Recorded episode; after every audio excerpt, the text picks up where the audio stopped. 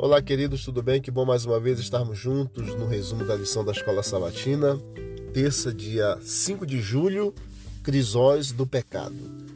Todo desvio dos planos de Deus traz consequências imediatas ou eternas. Transgressão das leis de saúde, como uma alimentação prejudicial, vida sedentária, excesso de trabalho, podem alterar a nossa saúde Transgressões também da lei moral, como paixões antinaturais, pensamentos e atos egoístas, deliberada omissão também pode levar a nós termos consequências na vida moral. Deus ele não se assenta no céu imaginando que coisas terríveis pode trazer ou fazer as pessoas que pecam. Não, nosso Deus não é assim. O próprio pecado traz também suas consequências. A gente precisa entender que muitas das lutas que nós enfrentamos às vezes são trazidas por nós mesmos como consequências dos pecados, dos atos pecaminosos que cometemos.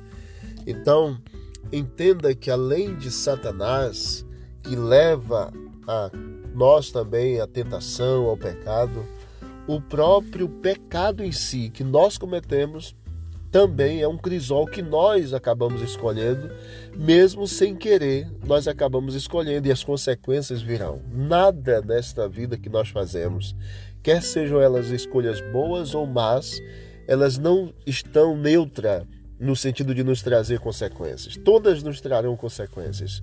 Então, o estudo de hoje da lição da escola sabatina deixa muito claro para nós que nós também somos levados aos crisóis da vida como consequências dos nossos pecados, das nossas escolhas.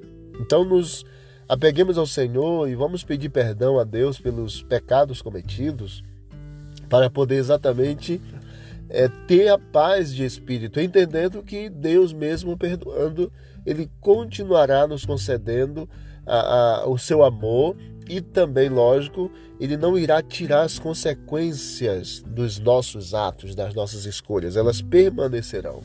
Porém, essa permanência de consequências, quando você tem a Deus no coração, elas ficam mais leves, porque o Senhor, ele vai cuidando, vai ajudando a cada um de nós a suportarmos os crisóis que nós estamos passando.